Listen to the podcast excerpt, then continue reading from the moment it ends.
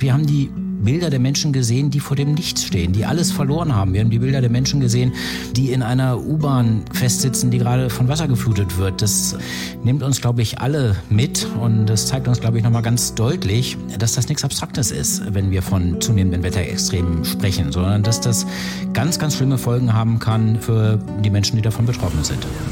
SWR 1 Weltwunderkugel. Der Klimapodcast. Sommer 2021. Wir erleben einen Sommer der Extreme. Hitzewellen in Kanada, den USA, Sibirien, Dürre in Ostafrika, Starkregen und Hagel in Baden-Württemberg, Erdrutsche in Bayern und Hochwasser in Rheinland-Pfalz, Nordrhein-Westfalen, in China, Costa Rica. Die Liste ließe sich fortsetzen. Menschen sterben, werden vermisst, werden evakuiert. Wir sehen Bilder, die einen nicht loslassen hören, Klimawandel macht solche Extremwetter wahrscheinlicher. Aber was heißt wahrscheinlicher? Wie hängt das alles weltweit zusammen? Wie lebt man mit Extremwetter und wie weit kann Technik helfen? Oder geht es um sehr viel mehr? Wir hören heute dazu Menschen aus Kanada, Sibirien, dem Schwarzwald der Eifel, einen Hagelpiloten und einen Experten für globale Gesundheit. Ich bin Christiane von Wolf von SWR1 Baden-Württemberg und durch die Folge gehe ich mit Markus Rex, Professor für Atmosphärenphysik. Viele kennen Sie als Leiter der größten Arktis-Expedition aller Zeiten. Und die Arktis spielt bei diesen ganzen Entwicklungen ja auch eine entscheidende Rolle. Hallo, Herr Rex. Hallo, Frau von Wolf. Dieser Sommer, diese Heftigkeit, diese Extremwerte, hat Sie das überrascht? Wir sagen seit Jahren, dass der Klimawandel insbesondere die Wetterextreme häufiger macht, wahrscheinlicher macht und intensiver macht. Von daher, so deprimierend die Feststellung ist, äh, nein, es hat mich nicht überrascht. Rheinland-Pfalz und Nordrhein-Westfalen. Mindestens 179 Menschen sind infolge des Hochwassers gestorben. Trotz Wetterwarnung waren viele Menschen der Wucht des Wassers schlichtweg ausgeliefert. Katastrophe, nur Katastrophe. Wahnsinn. Also ich war auch 50 Jahre Feuerwehr drin, also was habe ich noch nicht. Ich habe schon viel mitgemacht. Haben wir schon tot und alles, aber hier das haben wir noch nicht gesehen. Da rüberflogen Autos. Meter hoch das Wasser in Wohnungen, in Häusern, auf den Straßen, wo normalerweise Autos fahren. Ja, kommen entweder die Autos einem entgegengeschwommen oder man kann Boot fahren. Und das sind furchtbare Eindrücke. Da waren auch Szenen dabei, von Familien, die noch zu Hause sind, denen das Wasser jetzt sogar durchs Dach reinkommt. Für die Anwohner ist der blanke Horror.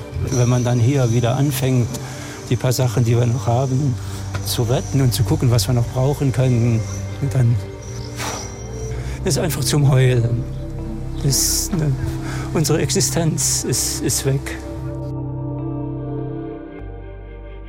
Und Trotz aller Spenden und Hilfsbereitschaft wird es ja Jahre dauern, bis hier wieder alles aufgebaut ist. Herr Rex, es taucht immer wieder dieser Begriff auf Jahrhunderthochwasser. Tatsächlich hat es ja an der A, dem Nebenfluss des Rheins, 1804, 1910 und jetzt 2021 katastrophale Hochwasser gegeben mit Pegelständen, so definiert man das ja, die es statistisch eigentlich nur einmal alle 100 Jahre ungefähr geben sollte. Passt dieser Begriff noch oder müssen wir viel öfter damit rechnen?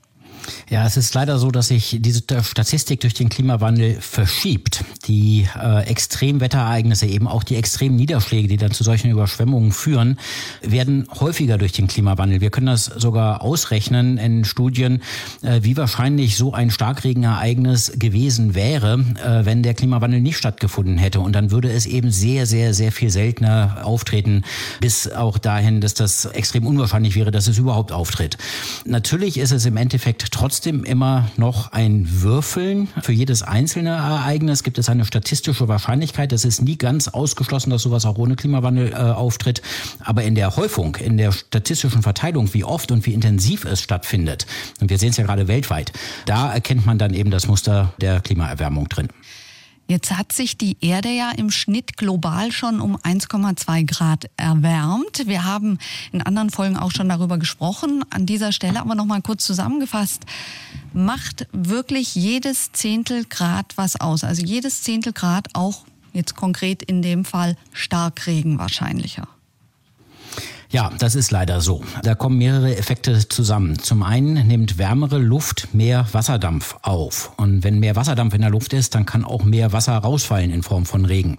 Das ist der ganz direkte Zusammenhang. Wenn es wärmer wird, werden die Starkregenereignisse schon deswegen wahrscheinlicher und intensiver.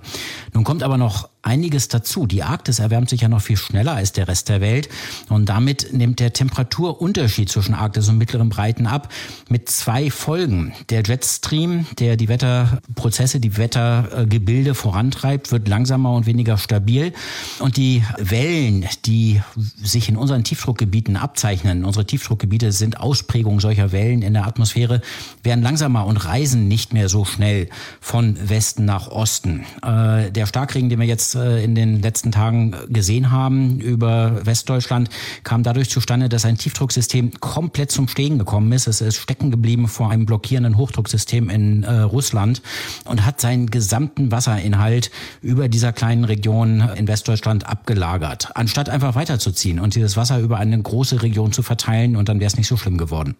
Jetzt haben wir ja nicht nur in Deutschland, sondern zum Beispiel auch in China und Costa Rica mit fürchterlichen Sturzfluten im Moment zu kämpfen gehabt. Und in Costa Rica zum Beispiel wurden ganze Städte geflutet. In China standen die Leute in geschlossenen U-Bahnen und das Wasser stieg ihnen bis zur Brust.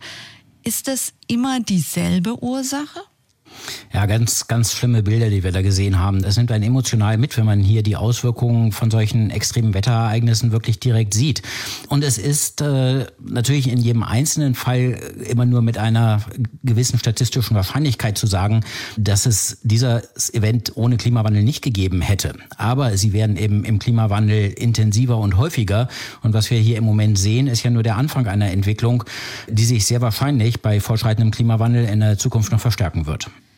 Jetzt hört man manchmal, warum die ganze Aufregung in den Tropenzonen haben die Menschen auch gelernt, in der Regenzeit mit großen Regenmengen klarzukommen.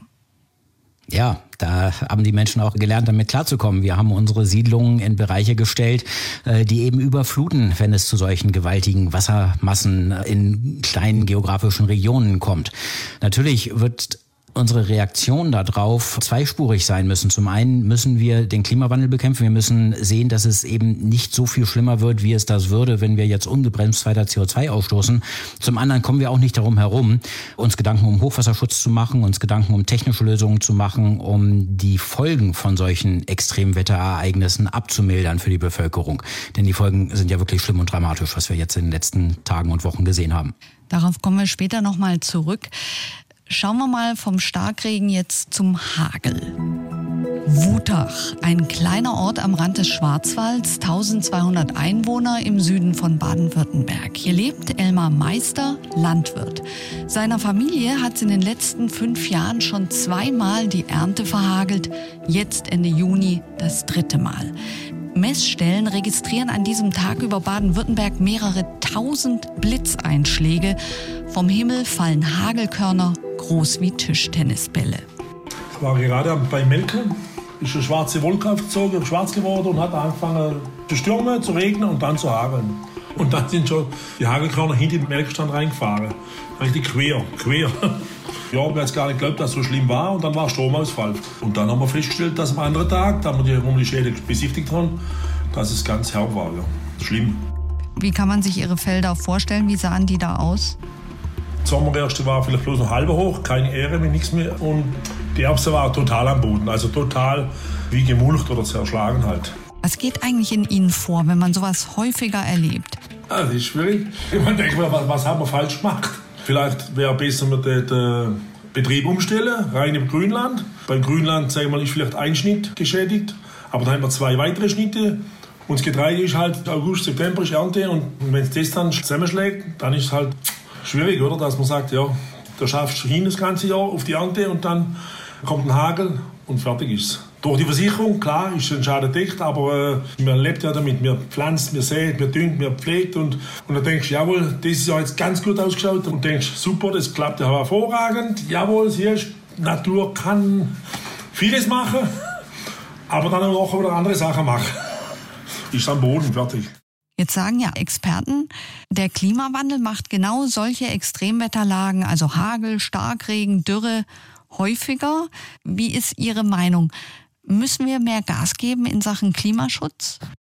Sicher. Es ist sicher schon, wie soll ich sagen, ich sage jetzt mal verschlafen worden. Fertig, das ist verschlafen worden. Das ist ja nicht normal, wie die ganze Umwelt, wie alles gemacht wird, oder? Wenn ich abends auf der Bank sitze, da kann ich erzählen, 14 Flieger vorbei, 16. Und dann muss ich sagen, ja, ist das normal, dass abends um, um 20 Uhr, 21 Uhr noch 14, 15, 16 Flieger am Himmel sind, oder? Und jetzt ist ein Jahr gegangen ohne. Das glaubt man gar nicht, dass die Welt noch lebt, oder? Ja, Hagel, eine weitere Ausprägung von Extremwetter. Auch die Hagelereignisse werden natürlich intensiver. Wenn Wasserdampf kondensiert in der Atmosphäre, was zu Regen führt, ähm, wird dabei eine Unmenge an Energie frei. Äh, die Wettersysteme werden dynamischer, energiegeladener, die Luftmasse schießt nach oben. Und wenn diese Luftmassen in große Höhen nach oben schießen, dann bildet sich der Hagel und der fällt eben in großen Eisbrocken wieder zurück zum Boden und macht unten alles kaputt, wie wir es gerade gehört haben. Leider auch eine Ausprägung der stärkeren Extremwetter. Extremwetterereignisse. Jetzt zählt ja Baden-Württemberg, also alles südlich von Stuttgart, zu den Hotspots für Hagel. Man hat zum Beispiel in Reutlingen schon Hagelkörner gefunden, die waren 14 Zentimeter groß. Wovon hängt denn die Größe eines Hagelkorns ab? Wie entsteht es überhaupt? Wie stark die Luft nach oben schießt. Ähm, denn das Hagelkorn braucht ja etwas Zeit, um zu wachsen, um äh, so viel Wasser aufzunehmen, um diese gewaltigen Eismassen zu bilden. Und dazu muss es nach oben gerissen werden, solange es noch etwas kleiner ist von der nach oben schießenden Luft. Äh, das gibt ihm Zeit, das kauft ihm Zeit und natürlich auch davon, wie viel Wasserdampf in der Luft ist, äh, der zur Verfügung steht, um das Hagelkorn wachsen zu lassen. Und beides wird mehr, wenn die Luft wärmer wird. Jetzt haben wir in dem Zusammenhang ganz oft von Superzellen gehört, also von besonders gefährlichen Gewittern. Wie groß kann so eine Superzelle sein? Ah, diese gewaltigen Gewittertürme in unseren Breiten können schon mal 10 Kilometer hoch werden. In den Tropen sind sie allerdings noch viel gewaltiger, da können sie auch 18 Kilometer Höhe erreichen. Hagelflieger. Das sind Piloten mit speziellen Kleinflugzeugen im ständigen Kontakt mit Wetterstationen. Wenn Hagel droht, fliegen sie los, versuchen Schäden zu begrenzen und impfen dafür Gewitterwolken mit Silberjodid. Finanziert werden sie oft gemeinsam von Versicherungen, Landwirten und Unternehmen. Frank Kasparek ist einer der Piloten. Er fliegt über der Schwäbischen Alb, dem Schwarzwald, fast bis runter an den Bodensee. Und während normale Flugzeuge große Bögen um Gewitter fliegen, steuert er darauf zu. Ich habe ihn gefragt, wie ist das für ihn? Nee, Angst habe ich keine, weil wir fliegen ja in der Tat nicht ins Gewitter rein. Wir fliegen ja im Prinzip nur in das Gewitter heran und das ist schon ein wesentlicher Unterschied. Wir fliegen quasi vor die Gewitterwolke in die natürliche Aufwindzone und bringen dort in dieser natürlichen Aufwindzone des Gewitters unseren Impfstoff aus, sodass der natürliche Vereisungsprozess in der Wolke unterstützt wird. Und wenn jetzt mal der Aufwind stärker wird, was auch vorkommen kann, ja, dass man dann entsprechend stark nach oben gesaugt wird, dann kann auch sein, dass man aus der Aufwindzone wieder rausfliegen muss, weil theoretisch könnte sonst auch passieren, dass die Wolke einen einsaugt, ja. Ja, aber diese Aufwindzone, ja, wie weit ist die denn weg von der Gewitterwolke? Naja, die beginnt äh, so unterhalb der Gewitterwolke und die geht natürlich dann ins Gewitter mit rein, ja, weil das Gewitter ist so ein kleines Ökosystem, muss man sich das vorstellen. Das braucht natürlich Nahrung und Nahrung für das Gewitter ist Luftmasse und deswegen saugt das Gewitter im Prinzip die Nahrung, die Luft, ja, mit allem, was da drin ist, ja, mit Schmutzpartikeln, mit Dreck vom Boden. All das geht zusammen mit unseren künstlich produzierten Eiskeimen in das Gewitter rein, ja, in Bereich, wo im Prinzip dann äh, der Vereisungsprozess beginnt. Ja, und dort sind ja schon natürliche Eiskeime vorhanden, die dann zu Hagel werden und wir bringen einfach zusätzliche Partikel und zusätzliche Eiskeime ein, sodass viel, viel mehr da ist. Also ich habe dann ja. viele, viele kleine Hagelkörner, weil ich mehr so Kondensationskeime habe. Genau, richtig. Im Idealfall ist es natürlich so, dass die dann äh, schmelzen, bis die unten am Boden ankommen. Ja. Dieser Prozess des Impfens, ist es einfach nur ein Knopfdruck und dann kommt bei Ihnen hinten was raus oder wie muss man sich das vorstellen? Ja, im, im Prinzip muss man sich das so vorstellen. Wir haben zwei Impfmethoden, die zum Einsatz kommen. Das sind einmal äh, sogenannte Silberidid-Acetongeneratoren. Äh, das ist ein kleiner Tank, da ist ein, eine Brenner, ein Brenner mit drin und sozusagen eine Zündeinheit und dann drückt man auf den Startknopf im Cockpit und dann beginnt dieser Prozess in diesem länglichen Generator, der am Flugzeug außen angebracht ist und der produziert dann diese Eiskeime. Und die zweite Impfmethode, die wir haben, das sind sogenannte pyrotechnische Fackeln. Das muss man sich vorstellen, so ähnlich wie die Wunderkerze, die man auch anzünden kann. Die wird auch elektrisch gezündet, ist in so einer Halterung am Flugzeug außen angebracht und äh, die zündet man vom Cockpit und dann brennt diese kleine Fackel für circa fünf Minuten ab und produziert diese Eiskeime. Es ist ja eine Diskussion. Ne? Also die wissenschaftliche Beweisführung des Verfahrens ist eher schwierig. Gleichzeitig haben Sie die Erfolge. Ähm, aber man kommt natürlich niemals auf eine hundertprozentige Erfolgsquote. Wie geht es Ihnen denn, wenn Sie zum Beispiel geimpft haben, eine Wolke, und trotzdem kommt nachher heftiger Hagel raus? Ja, das, man, solche Situationen können schon mal vorkommen. Bei uns kommt es halt wirklich darauf an, dass wir rechtzeitig äh, in der Aufwindzone vor dem Gewitter sind und dann mit unserer Arbeit beginnen können. Ja. Wir haben gute Erfolge bisher, die wir vorweisen können bei unserer Arbeit. Aber es ist natürlich keine Vollkaskoversicherung. Genau so ist das. Das sind natürlich interessante Ansätze. Es ist aber keine Vollkaskoversicherung. Ähm, man kann damit versuchen, die schlimmsten Folgen von solchen Unwettern abzufedern. Besser ist es, man geht gegen die Ursachen vor und äh, versucht jetzt den Klimawandel so schnell wie möglich zu bekämpfen. Wir haben jetzt über Starkregen gesprochen, über Hagel. Zu Extremwetter gehören aber auch Hitzewellen. Eine aktuelle Studie der Uni Bern hat jetzt Daten aus 730 Städten weltweit zusammengeführt mit dem Ergebnis, 37 Prozent aller Hitzetoten in den letzten drei Jahrzehnten hätte es ohne den Klimawandel gar nicht gegeben. Also das heißt letztendlich mehr als jeder dritte Tote geht aufs Konto Klimawandel. Im ersten Moment habe ich gedacht, das kann ja gar nicht sein. Oh doch, denn auch die Hitzewellen werden natürlich intensiver. Wir haben es ja gesehen, diese unfassbare Hitzewelle, die in den letzten Wochen die westlichen Bereiche von Kanada getroffen hat. In Kanada Temperaturen fast an die 50 Grad ran, 49,6 Grad Celsius. Dort hat sich ein ganz stationäres Hochdruckgebiet gebildet, ein Hitzedom, der einfach stehen geblieben ist. Er ist nicht weitergezogen. Er konnte sich immer weiter aufheizen an Ort und Stelle und das führt dann eben zu solchen Hitzewellen. Auch das eine Folge Folge davon, dass unsere Drucksysteme mit dem Jetstream zusammen eben stationärer werden, sich an Ort und Stelle immer weiter aufschaukeln können, anstatt äh, von Region zu Region weiterzuziehen und dann jede einzelne Region nur kurzfristiger zu betreffen. Ich habe mit Natalie und Jessica gesprochen. Beide sind von Deutschland nach British Columbia ausgewandert. Beide haben an unterschiedlichen Orten jetzt miterlebt, was knapp 50 Grad bedeuten. Jessica in der Nähe von Vancouver in Pitts Meadows. Pitts Meadows, eine Kleinstadt, umgeben von viel Natur, von großen und kleinen Flüssen. Und Jessica arbeitet hier als Immobilienmaklerin. Ich habe sie gefragt, ob sie in ihren zwölf Jahren Kanada schon einmal so eine Hitze erlebt hat. Nee, so extrem war es noch nie. Echt äh, heftig. Also man kann es echt kaum aushalten. Also gerade dadurch, dass wir hier viele Häuser und Wohnungen ohne Klimaanlage gebaut sind und auch der Baustil ja ganz anders ist. Hier wird viel mehr mit Holz gebaut. Das isoliert natürlich überhaupt nicht. Die Gebäudefassaden, die sind hier ganz oft mit so PVC, also so Plastik sind die gemacht. Das ist ganz dünn und zum Teil ist es geschmolzen an den Häusern. Man hat das auch gemerkt, wenn jetzt raus vor die Tür ging, also innerhalb von ein paar Sekunden hat die Sonne richtig gebrannt auf der Haut. War dann auch schwer zu atmen und man fing dann auch gleich an zu schwitzen. Also es war nicht schön. Und da kannst du echt nur noch vor dem Ventilator sitzen oder irgendwie dir nasse Handtücher umlegen oder dich in eine kalte Badewanne setzen, um das irgendwie auszuhalten. Um euren Ort ist ganz viel Natur. Drei Stunden entfernt mit dem Auto liegt dann dieser abgebrannte Ort Litten. Was bekommst du von den Waldbränden mit?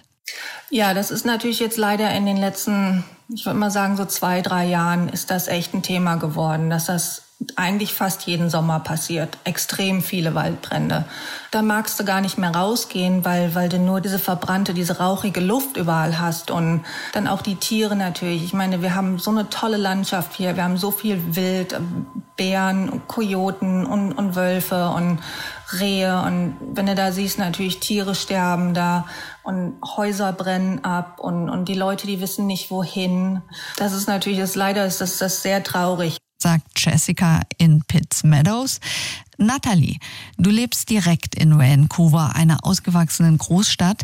bist gerade schwanger, arbeitest bei einer Organisation, die hilfsbedürftige Frauen, Kinder und Obdachlose unterstützt.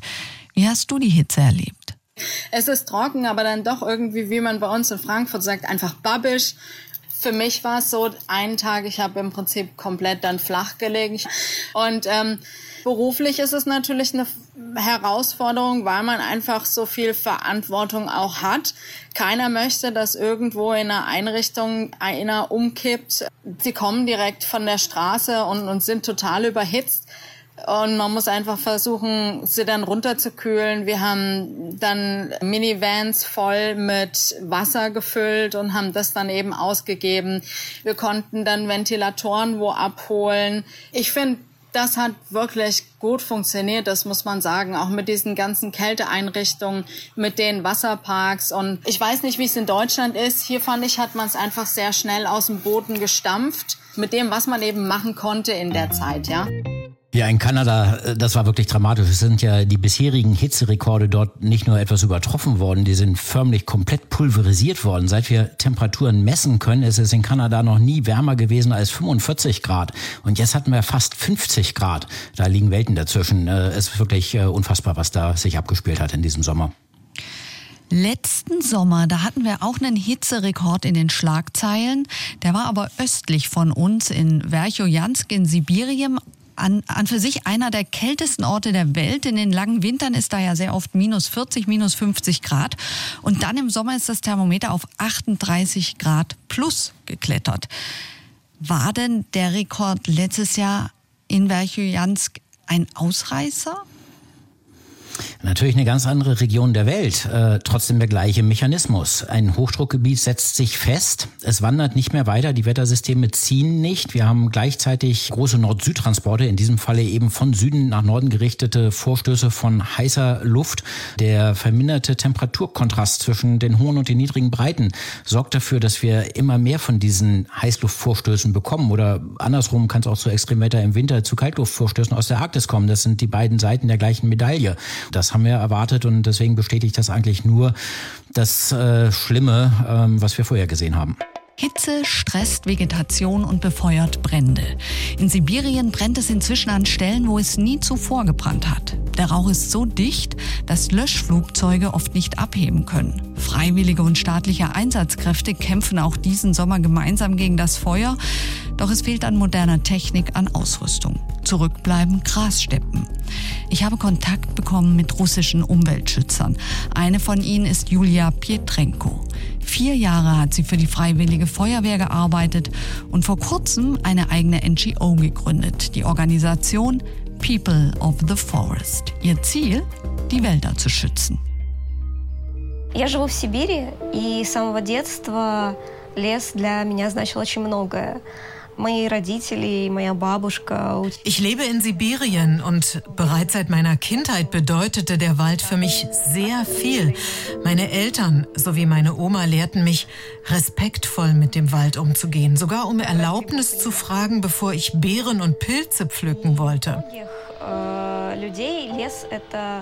Tatsächlich ist der Wald für viele Menschen deutlich mehr als nur ein Ort, um sich zu erholen. Der Wald hat einen großen inneren Wert. Das heißt, das ist ein Zuhause für viele Menschen. Лес – это что-то большее, это дом. das Zuhause schwindet und der Rauch nimmt zu, auch in der Hauptstadt Jakutiens in Jakutsk. Hier lebt Vladlen Kugunurov. Er leitet das Fremdspracheninstitut an der Universität. Wir haben einfach bemerkt, dass diese Waldbrände in den letzten zehn Jahren viel mehr sind und wir atmen in der Stadt äh, jährlich in diesem kurzen Sommer diesen Rauch von Waldbränden ein. Und heute habe ich zum Beispiel die Luftqualitätsindex hier bemerkt. Es ist 165, was heißt sehr schädlich für die Gesundheit. Die Konzentration der Luftverschmutzung ist derzeit achtmal höher als von der Weltgesundheitsorganisation empfohlen. Und ich bin besorgt, weil wir verlieren unseren Wald in großen Mengen. Und das heißt wiederum, Permafrost wird schmelzen. Und das heißt, der Treibhauseffekt verstärkt sich wiederum und das wiederum verstärkt die Erwärmung des Klimas. Das Thema ist richtig ernst angenommen und ich denke, die Regierung, die müssen da viel mehr Gelder für die zukünftige Arbeit, Prävention der Klimawandelfolgen planen. Flatlen hofft auch auf mehr Aufklärung. Vielen sei einfach nicht klar, brennende Zigaretten aus dem Autofenster zu werfen oder im Wald zu grillen ist brandgefährlich. Die Folgen sind für alle Dorfbewohner verheerend, hat Julia erzählt. Там, если из крупных городов человек еще, конечно, может э, куда-то, не знаю, улететь на самолете, то люди заперты в небольших поселках. Menschen aus den großen Städten können noch mit dem Flugzeug irgendwo hinwegfliegen. Menschen in den Dörfern sind gefangen. Diejenigen, die seit Jahrhunderten hier leben, haben einfach keine Möglichkeit, sie zu verlassen. Zum Beispiel in dem kleinen Dorf Owenki. Die können mit niemandem kommunizieren. Mir haben sie erzählt, sie können nicht mal wegfliegen, wenn jemand ein gesundheitliches Problem hat und Hilfe vom Hubschrauber braucht. Der Hubschrauber kann wegen des starken Rauchs nicht kommen. Diese Dörfer sind komplett von der Welt abgeschnitten. Hitzewellen, Waldbrände. Flatlen hat den Permafrost angesprochen. Das ist ja dieser gefrorene Boden aus Eis, der, solange er gefroren ist, auch gewaltige Mengen an Treibhausgasen speichert. Herr Rex, welche Zusammenhänge müssen wir uns denn klar machen? Ja, Flatland hat das äh, perfekt erklärt. Das kann ich gar nicht besser. Genau so ist es. Wenn der Wald verschwindet, äh, ändert sich auch die Eigenschaften der Oberfläche. Das äh, trägt dazu bei, dass der darunterliegende Permafrost äh, noch schneller verschwindet. Es kommt zu einem Rückkopplungseffekt, der die Erwärmung noch weiter anheizt. Ähm, dadurch kriegen wir noch mehr Hitzewellen, noch mehr Brände in der Zukunft und das verstärkt sich selber. Dieser Kreislauf muss unterbrochen werden. Da hilft natürlich äh, wirklich gegen den Klimawandel vorgehen. In, gerade in Russland, in Sibirien äh, muss auch dafür gesorgt werden, dass Waldbrände auch in unbesiedelten Regionen gelöscht werden, dass dort Anstrengungen unternommen werden, sie zu löschen. Das ist nicht in jedem Falle der Fall. Das ist sehr teuer, sehr aufwendig. Es hat aber einen Wert fürs Klima. Und äh, deswegen würde ich wirklich hier dafür plädieren, die Anstrengungen zu unternehmen, auch Waldbrände in Regionen, wo sie nicht direkt Menschen beeinflussen, zu löschen. Die Weltgesundheitsorganisation, die spricht von einer, Zitat, nie dagewesenen Häufigkeit und Intensität von Hitzewellen in der gesamten europäischen Region. Wie sieht das jetzt eigentlich bei uns in Deutschland aus? Also gibt es Bundesländer, die das mehr trifft als andere? Ja, in der direkten Hitze natürlich die Bereiche, die eh schon warm sind. Das äh, ist im Südwesten Deutschlands der Fall, im Rheingraben. Da sind die Hotspots, äh, wo die Erwärmung zu den, zu den neuen Hitzerekorden führt. Im Osten Deutschlands ist die Trockenheit das große Problem, denn diese Hitzewellen sind auch immer mit großer Trockenheit und Dürre verbunden, die gerade hier auf den Sandböden schnell zu einem fürchterlichen Austrocknen führen, auch wieder zu Waldbränden und zu Schäden in der Landwirtschaft. Der Hitzesommer 2003 in Europa hat gezeigt, je mehr Krankenhausbetten und Infusionen ein Land auf die Schnelle anbieten kann, desto weniger Menschen sterben. Am meisten gefährdet bleiben ältere und geschwächte Menschen. Am Institut für globale Gesundheit an der Uni Heidelberg forscht man daran, wie wir besser mit Hitzewellen umgehen können. Ich habe Professor Till Bernichhausen gefragt, welche Chance haben denn ältere Menschen, wenn sie auf sich alleine gestellt sind, wenn sie alleine leben. Ja, das ist ein ganz wichtiges Thema und auch einer unserer Forschungsfragestellungen. Also so als ganz praktische Funktionen, glaube ich, können wir hier soziale Netzwerke mobilisieren, auch bei alleinstehenden, alleinlebenden Menschen. Wenn man weiß, im Nachbarhaus wohnt ein älterer Mensch und dass jemand sich meldet bei ihnen, dass man dann einfach weiß, dass das eine lebensrettende Maßnahme sein kann, dass jemand relativ rasch eingreifen kann. Also es ist praktisch ähnlich wie jetzt bei dem Hochwasser, dass wir effizientere Warnsysteme brauchen auf der einen Seite und auf der anderen Seite die Leute mehr informieren, weil beim Hochwasser hat man ja auch gesehen, viele sind noch in den Keller ja. runtergelaufen, haben die Gefahr völlig unterschätzt. Und äh, sehen Sie das bei Hitzewellen auch so, dass die teilweise echt noch unterschätzt werden? Da können wir wahrscheinlich auch noch besser werden und mehr Bewertung kommunizieren, wie gefährlich ist es jetzt für wen, so dass Menschen einfach mehr Informationen haben. Und da haben wir jetzt bei den hohen Temperaturen eine ganze Reihe an Dingen, die der Einzelne wirklich tun kann, um sich zu schützen im Alltag. An was denken Sie dann? Also zum Beispiel äh, lüften, viel trinken, in Schatten gehen? Ganz genau. Diese ganz einfachen Dinge sind genau richtig. Also man sollte dann doch lieber im Haus sein, das geschützt ist, ausreichend trinken. Aktivität, unser Körper erhitzt sich ja unter physischer Aktivität, etwas einschränken. Man sollte sich leicht bekleiden. Man kann natürlich auch also eine kalte Dusche nehmen. Jetzt schauen wir mal in andere Länder. Die haben natürlich weder die Bebauungsmöglichkeiten, noch haben sie das fließende Wasser, was wir haben, und sie haben auch kein funktionierendes Gesundheitssystem. Sie forschen an Ihrem Institut auch daran, wie man Ländern wie zum Beispiel im Sonnengürtel oder Madagaskar, wie man denen helfen kann. Was ist da vorstellbar? Natürlich, langfristig kann man hoffen, dass die Entwicklung es schafft, auch dort fließendes Wasser. Und Elektrizität den Menschen in die Hütten und Häuser zu bringen. Etwas kurzfristiger wird das nicht passieren. Und in dieser Phase jetzt zwei Beispiele, was wir da erforschen. Wir haben den Eco-Cooler getestet. Der funktioniert leider nicht. Das war eine Idee, dass man die Zirkulation in Häusern durch abgeschnittene Cola-Flaschen, die in den Wänden stecken, die Luftzirkulation erhöht und dadurch Kühlung schafft. In Bangladesch ähm, sind also über 100.000 Häuser damit ausgestattet und denken, dass es was hilft. Es hilft nach unserer Forschung nicht. Und das andere Beispiel, das wir gerade austesten, ist der sogenannte Coolruf. Das sind Kristalle, die als Film auf Hausdächer, Hüttendächer aufgetragen werden. Wir haben gerade getestet in Burkina Faso, dass das auch auf Wellblechdächern geht, die ja in den armen Ländern der Welt häufig das Dach sind. Und das funktioniert auch auf Strohdächern. Und dieser Film, der reflektiert jetzt die Sonnenstrahlen tagsüber stärker als das normale Dach und strahlt nachts, wenn keine Sonnenstrahlung ist, die Hitze, die sich dort aufstaut, im Dach auch schneller aus.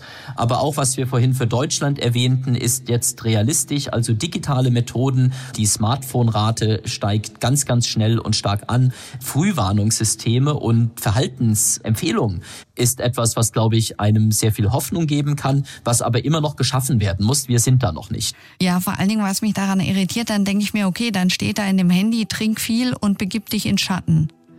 Was ist, wenn ich die beiden Möglichkeiten nicht habe? Also personalisiert, theoretisch weiß das Handy, wo wir sind. Und es weiß, ob wir in einem Haus sind oder in einem Wald. Und es wüsste dann vielleicht auch zum Beispiel, wo der nächste Kühlraum ist oder so. Ganz genau. Könnte auch ganz spezifisch also sagen, hier 200 Meter entfernt ist ein Dach. Und dort ist es auch ziemlich kühl. Ja, wir brauchen auch die Fähigkeiten, die technologischen Lösungen, um mit den zunehmenden Wetterextremen klarzukommen. Wir werden sie nicht ganz vermeiden können, auch wenn wir jetzt ganz viel in den Klimaschutz investieren uns daran anzupassen, lernen damit umzugehen, lernen die Schäden zu reduzieren und zu minimieren, ist eine begleitende Strategie. Wir müssen wirklich auf beiden Gleisen Klimaschutz und Umgang mit den Klimaänderungen vorankommen. Jetzt haben wir die letzten Jahre eher so die Politik der kleinen Schritte gemacht beim Klimaschutz, bei der Energiewende. Reicht die Schrittgröße noch?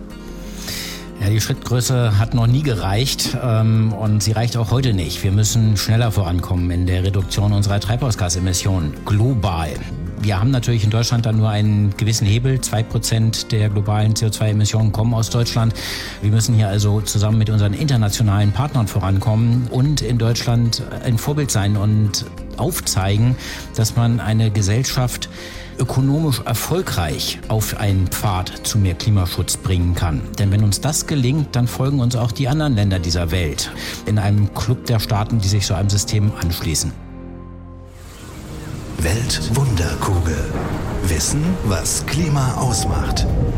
Der Podcast von SWR1.